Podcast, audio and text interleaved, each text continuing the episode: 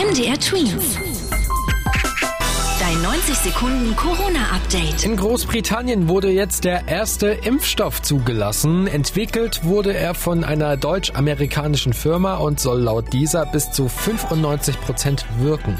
Auch in Deutschland könnte dieser Impfstoff bald zugelassen werden. Einige Experten denken sogar noch dieses Jahr. Ein Impfstoff ist eines der wirksamsten Mittel gegen die Corona-Pandemie, denn mit einer wirksamen Impfung kann sich der Körper gegen das Virus verteidigen.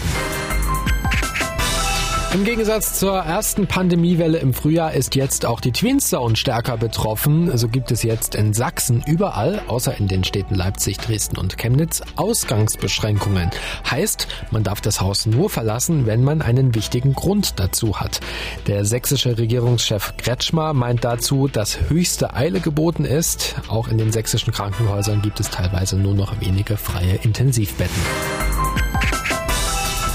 Insgesamt gehen die Fallzahlen aber in Deutschland etwas zurück. So wurden dem Robert Koch Institut in den letzten 24 Stunden etwa 17.000 neue Fälle aus ganz Deutschland gemeldet. Das sind weniger als letzten Mittwoch.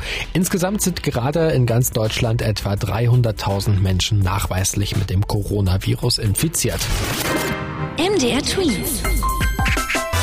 Dein 90 Sekunden Corona-Update.